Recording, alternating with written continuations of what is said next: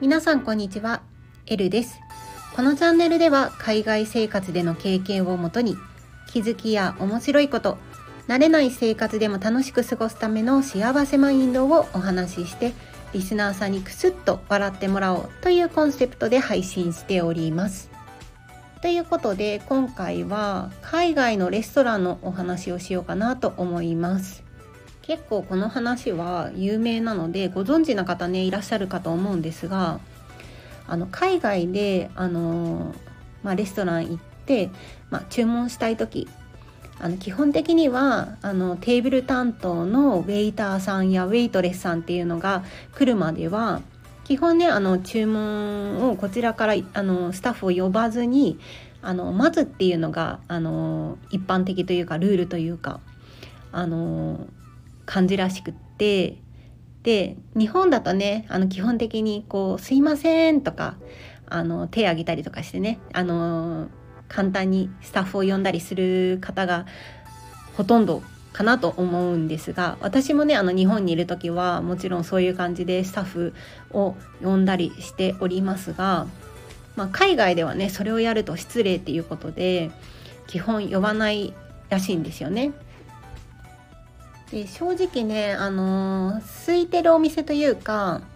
ちゃんとしたお店というかあのそういうところはね割とすぐあの席に着いたらメニューとお水持ってきてくれたりとか飲み物先にあの何か頼まれますかって聞いてくれたりするので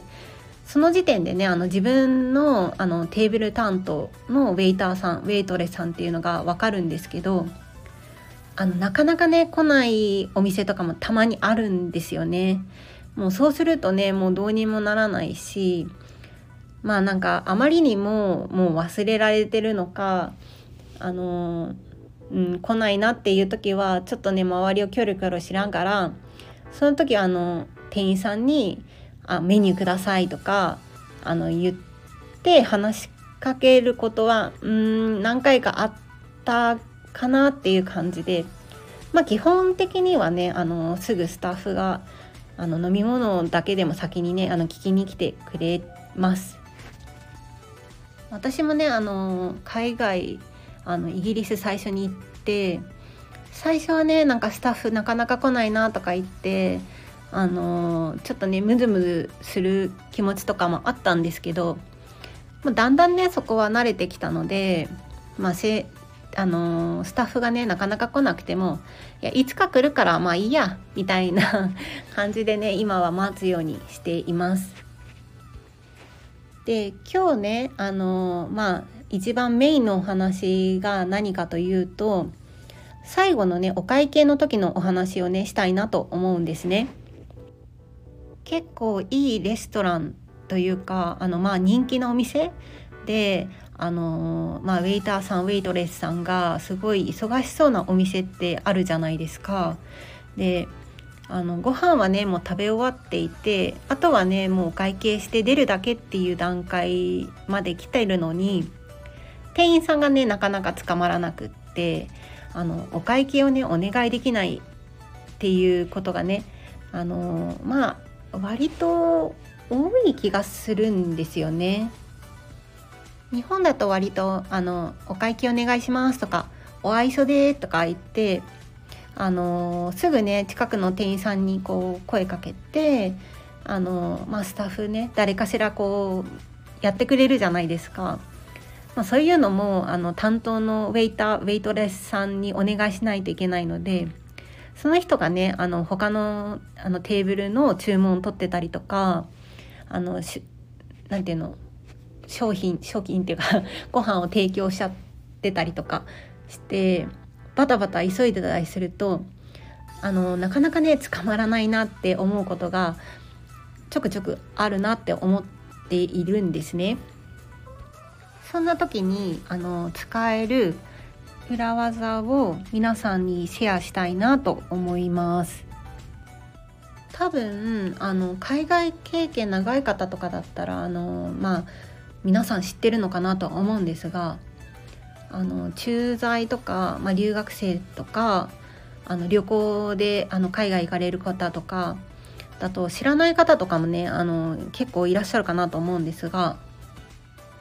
あの店員さんが一発であのお客さん側があのお会計お願いしたいっていう風に分かるジェスチャーがあるんですね。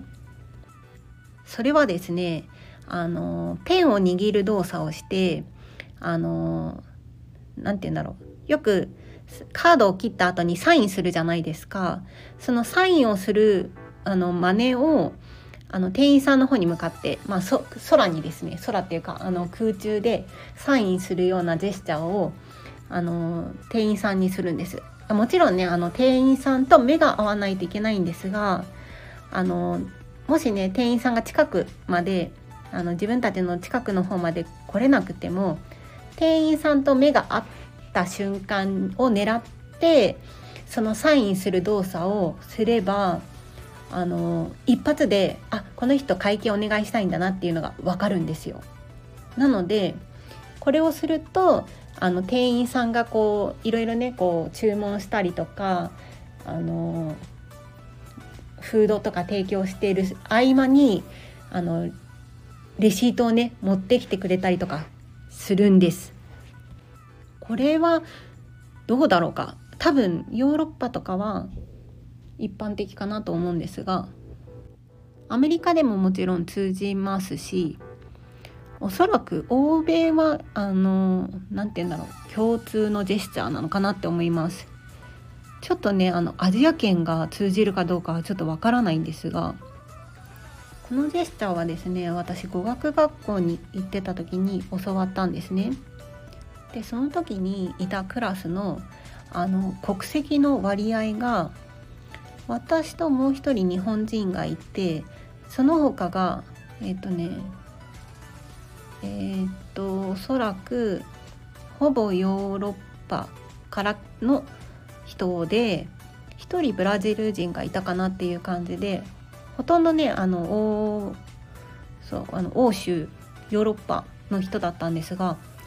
なんかどうやらねヨーロッパはそれはあの共通のジェスチャーみたいでみんな知ってたんですよ。で私とそのもう一人の日本人は知らなくってどうやらねなんかこう欧州ヨーロッパはなんか割とそみんなそうやってるのかみんな知ってたんですよそのジェスチャーを。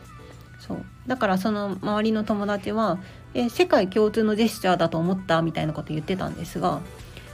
日本人は絶対そのジェスチャー通じないからってあの言いました。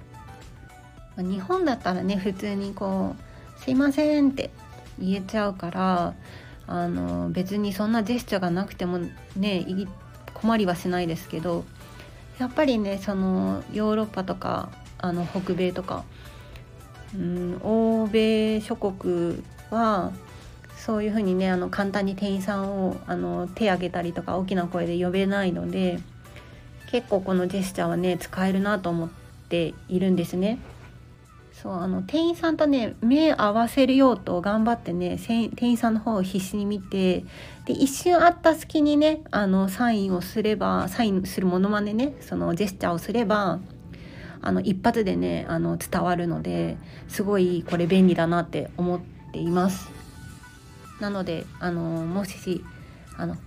知らなかった方は是非今度このあのジェスチャーを使ってみてください。ちなみにですねあのお会計を指す英語英単語ってアメリカとイギリス違うんですよ。あのアメリカだとチェックって言うと思うんですがイギリスだとビルって言うんですね。あの BILL のビルで基本的にはあの請求書とかのあの意味合いのビルなんですがお会計の時のあの単語もイギリスではビリになります。でなんかその影響なのかイギリス英語寄りなのかヨーロッパのあのレストランそのイギリス以外の英語圏じゃないあの国のあのレストランとかでもビルで通じます。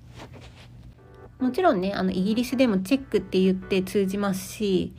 あのアメリカでビルって言っても通じるのでそこまでねあの厳密に気にするほどではないかなと思います。ということであのお会計のジェスチャーを知らなかった方は是非ねあの海外でレストランに入るあのタイミングがあれば是非使ってみてください。ということで今日はこの辺で終わりたいと思います。以上、L でした。またね